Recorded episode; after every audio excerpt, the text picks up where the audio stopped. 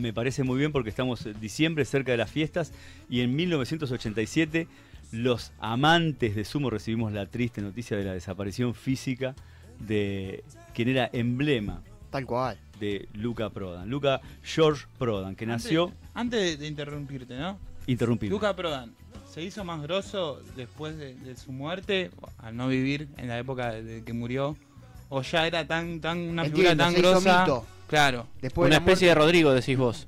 claro. Gilda. de Rodrigo Gildas. sí. Eh, o ya en su no, momento que estaba vigente, o sea, tenía. Eh, fue muy efímero el paso de Luca porque fueron tres CDs que salieron, o tres discos, o tres cassettes, eh, que salieron en- de manera consecutiva, 85, 86 y 87, y 83 el Corpiño en la madrugada, Claro. eh, más o menos para, para responderte ¿no? Sí. lo, lo que me decís. Y fue un crecimiento tremendo, tremendo. poco tiempo, claro. Pasando, yo creo que sacándole una luz muy grande de ventaja al resto de las bandas, porque era algo distinto, Luca, era, era algo distinto. Más que Y Virus en su momento. Te diría, era otra, era, era la contra, digamos. Claro, totalmente otro palo distinto. Era la contra. Sí, pero por eso. Eh, ¿Quién tenía más, más seguidores? La presencia de Luca en un escenario, Era para quien tuvo la suerte total. de poder ir a verlo. Y- Bueno, ¿fuiste a ver? Sí, sí, fui, fui a verlo. Hoy es el día, Sí, eh. hoy es el día. Hoy es el día que lo vas a contar. sí, tuve la suerte de, de ver a Luca por Fernando López Pereira, compañero de la secundaria, que me dijo, tenés que venir a ver a Sumo. Y sí, le dije. Y quien no quiso ir, que es mi gran amigo de toda la vida, siempre me dice, qué lástima no te hice caso aquella vez y no empecé a ir a ver a Sumo con vos. ¿Cómo se llama? Eh, el Tuber, mi gran El amigo el Tuber, que Tuber, siempre Tuber, me dice, Tuber. cómo no fui a ¿Cómo ver te la a- perdiste, Tuber? Tuber, ¿cómo te Gran la apodo, perdiste? Tuber, te ganaste la vida con ese apodo. Eh, y bueno, vamos a hablar un poquito porque Lucas falleció a los 34 años y este año se cumplen 34 años. 34 años. Tenía, era Lo un, hacía más grande igual. Sí, era un pibe. Era un También. pibe. Bueno, el aspecto que parecía No, más. pero igual, 34. ¿Tu edad? eh, ¿Tu edad? Casi. En alguna definición, Germán Dafunquio alguna vez en un reportaje dijo: Lucas murió de sobredosis de vida. Eh, tu- tuvo mucha vida, eh, tuvo 34 años bien vividos. Eh, Lucas George Prodan nació en Roma el 17 de mayo de 1953. Hijo de Mario Prodan, un ciudadano italiano de la aristocracia, eh, nacido en el imperio astrohúngaro, y de Cecilia Pollock, hija de escoceses que habían vivido en China antes de la Segunda Guerra Mundial. En Escocia es donde Lucas, eh, Lucas. un Luca, Luca, Luca, Ah, adolescente, va a la escuela, ¿no? cursa su, su- su secundario en, en el Gondorstown School, de un prestigioso colegio de la alta sociedad, considerado el mejor de Europa. Claro. Y ahí es cuando te dice que, que fue compañero del príncipe Carlos. Ahí fue compañero del príncipe Carlos, ahí el las duchas de agua fría. Árabe. Para, Marira, jala. Bueno, ahí el, el estricto régimen de disciplina, las Sí. duchas de agua fría, los duros ejercicios, era como una colimba acá, Picante. eh, picante. Eh, ahí también Luca conoce a quien sería su amigo de toda la vida, a Timmy McKern, que años más adelante fue el manager de Sumo hasta, hasta los últimos días. En el último año de colegio, Luca no soportó toda esta presión de la escuela, esta, eh, esta conducta, este régimen estricto que había y se fue. No terminó la secundaria. En 1970 Luca emigra, se va y se va de gira a recorrer en solitario toda Europa. Vuelve a Roma, dura muy poco, se llevaba muy mal con, con los padres y se instala en Inglaterra, más precisamente en Londres. Eh, ya esto estábamos hablando del año 70. En ese entonces ya Luca era un, malo- un melómano admirador de Sid Barrett, de David Bowie, de Leonard Cohen, de Brian Eno y de John Lennon. Eh, ahí explota en esa época el punk y el post-punk. Bueno, Luca vive con todo eso, lo disfruta y lo vive a pleno. Ahí conoce la heroína. Ahí en Inglaterra también es donde su hermana en el año 1979 con su novio, con una sobredosis de heroína, eh, mueren. Esto le pega muy duro a Luca y empieza a beber alcohol para contrarrestar la adicción a la heroína, empieza a beber toneladas de alcohol. Y le llega la carta, ¿de quién? De Timmy McKern, que aparece en escena nuevamente. Y le manda una carta con fotos y le dice, che, me mudé, me fui de Inglaterra. ¿Dónde estás? ¿Dónde? Estoy en una provincia de un lugar, tenés que cruzar el Atlántico para venir, pero te recomiendo. Y le manda foto con los hijitos y con la familia. Estoy en las sierras de Córdoba. Esto es Argentina. Vení que acá te curás. Y Luca no lo duda. Esto es en el año 1980. Cruza el Atlántico y se viene a la Argentina. Se encuentra con un país que tenía un curso de los últimos años de la dictadura. Acá no se podía cantar en inglés. Luca llega a Córdoba, se hace de amigos y lo primero que intenta es formar una banda de música, que era lo que a él le gustaba. Bueno, después de varias eh, formaciones, Linda época vino. ida y vuelta, sí, y empieza a andar en el under, ¿no?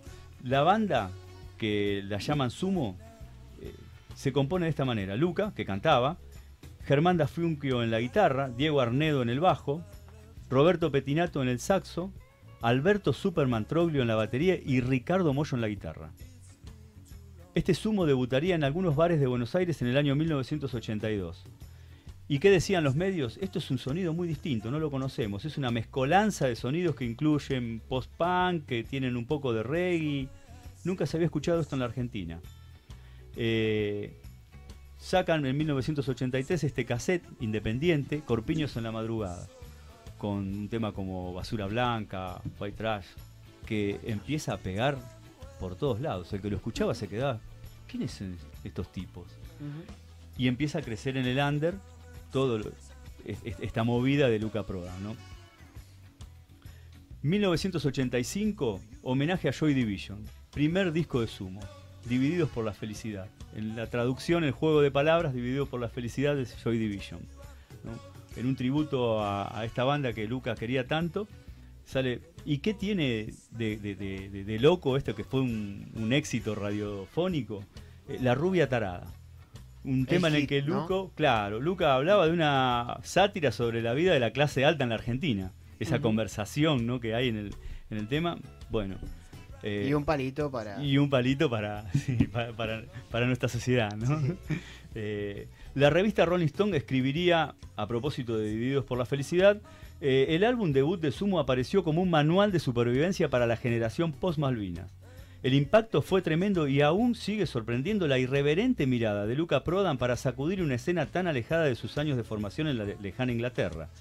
De allí proviene el reggae blanco con mueca prepotente, las derivaciones del punk como materia evolutiva en la búsqueda de climas oscuros y actitud combativa.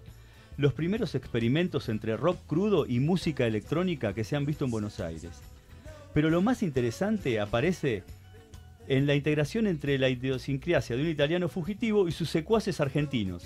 Cinco tipos en estado de shock permanente frente al tornado que dirige una orquesta desquiciada. Eso era sumo para la Rolling Stone Excelente. en aquellos momentos. Excelente. En 1986 Sumo grabaría su segundo álbum, Llegando los Monos. Disco en el que viene un poco más rockero, un poco más de, de- de reggae y suenan los viejos vinagres. Eh, Luca dijo, es un hit que hicimos a propósito. Este, Y empiezan las peleas de Luca con el resto de los músicos argentinos. Claro, Con ahí Soda, con Papo, con todo. Eh, suena heroína, que me pisen. Eh, y también, mejor no hablar de ciertas cosas. Un, tema que alguna vez eh, era de los redondos, lo hacían en el circuito under. Sí. Alguna vez el indio no se presentó a cantar, la negra Poli lo llama a Luca, lo invita a subir al escenario y de ahí quedó una cierta amistad y recoge este tema. Que Y ahí, después- claro, hace- sí. hacen el cambiazo con Criminal Mambo. Claro, Exacto. Criminal Mambo. Hacen el cambiazo con Criminal Mambo y Luca hace muy famoso este tema de- del Indio Solari. ¿no? Eh, ese mismo año, 1986, Pará, un detalle, de hecho, eh, no sé si lo vas a decir, eh, en un momento Luca toca en un recital de los redondos. claro, claro. Canta. Eh, Imagínate haber estado en ese show, Sí, ¿no? Sí, impresionante. La negra Poli lo invita y, y Luca accede y, y se sube al escenario y canta con los redondos. Uf, un momento. En ese año 1986 está el, aquel recital memorable de obras sanitarias de Sumo que lo pueden encontrar siempre en YouTube. Yo vivo en una casona del barrio histórico de San Telmo, dijo Luca, toda rota la casa, y así me gusta. Es como todo, como mi campera, como mis zapatos y también como a veces la música de Sumo. Pero a la gente le gusta, porque por lo menos es verdad. ¿no? Siempre Luca ref- refrotaba eso de la sociedad acá un poco falsa, ¿no? Se quejaba del tango, de las letras del tango, del tipo que caga palo a la mina y después se pone a llorar. ¿no? Luca iba muy en contra de todo eso. En 1987, Sumo publicaría su tercer y último álbum, After Chabón o After Chabón. Y acá había una madurez, ya habían crecido muchísimo. Eh, este, Mañana en el Abasto creo que es una poesía, ¿no? Para los porteños y para Tremendo. todo aquel que ha circulado y que hoy escucha Mañana en el Abasto esa descripción de la estación Carlos Gardel. Eh, esta descripción muy emotiva, ¿no? Porque es un barrio muy tanguero. Y lo han, Abasto. lo han intentado cantar, ¿eh? Eh, Con el respecto de, de Divididos, de Moyo, pero el- lo que hace Luca con ese tema Tal es, cual. tremendo. Es sí, sí. inimitable. No, no, no, no se puede. Sí, es, es- es verdad. El último recital de Sumo y de Luca Prodan sería en el estadio del Club Atlético Los Andes, en Lomas de Zamora, el 20 de diciembre de 1987. Eh, 500 personas fueron solamente a ver ese Nada recital. Nada más. Nada más. Luca venía mal, ese día tuvo un altercado muy grande con la policía, casi no termina cantando, no, no lo dejaban entrar con la ginebra. Y, y- y bueno, eso le, le produjo. Tipo tranquilo. Eh, sí, sí, y bueno, estaba muy. Vengo con acompañante. Sí, vengo con acompañante que era la Ginebra. Eh, finalmente lo dejaron entrar con la, con la Ginebra y, y se mandó un show, Luca. Y cuando tocó Fuck You, que cerraba, dijo, esta es la última, con una premonición. ¿no? Dos días después, eh, Luca aparece muerto en su casa de San Telmo. Y bueno, hasta el día de hoy es un- una cirrosis hepática. Algunos dicen que no, los que más conocen. El tema es que nos abandonaba antes de la Navidad del 87, quien quizás fue el tipo que, al menos para mí, ¿no? que muy chiquito desde mi lugar, eh, con todo respeto, cambió la música. Antes de Sumo, la música nacional era una cosa y después de Sumo eh, fue otra completamente distinta. Creo que hablar, la, influencia que tenía eh, eclipsaba a tipos como terminaron siendo después Da Funchio, Moyo, Arnedo, eh, el mismo Petinato. Todos eran eclipsados. Vos, tus ojos iban a, a Luca. a Luca. Una locura Luca. total. Era, era- Y también eh, que- creo que hasta, hasta al Indio Solari como imagen, ¿no? También le, le sumó bastante, ¿no? Muchísimo. sumó. Sí, sí, le Tiene- sumó. Y dejó dos bandas grosísimas como, sub, como Divididos y las pelotas. Mirá, mirá la- Mirá lo grosso que fue Sumo, que se divide en dos bandas y son dos terribles bandas igual. Grosísimas, grosísimas, ¿no? Que en cualquier lugar del planeta pagarían por tener esas dos bandas como locales, ¿no? De tener la posibilidad que tenemos nosotros de ir a ver a Divididos en cualquier momento del año, acá nomás, a, a un bondi de distancia. El uno. ¿no? El, el uno, sí, el uno.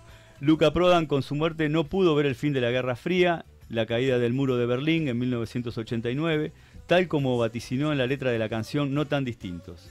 Eh, Waiting for 1989, We Don't Want No More War. Esperando 1989. No queremos más guerra. Mirá.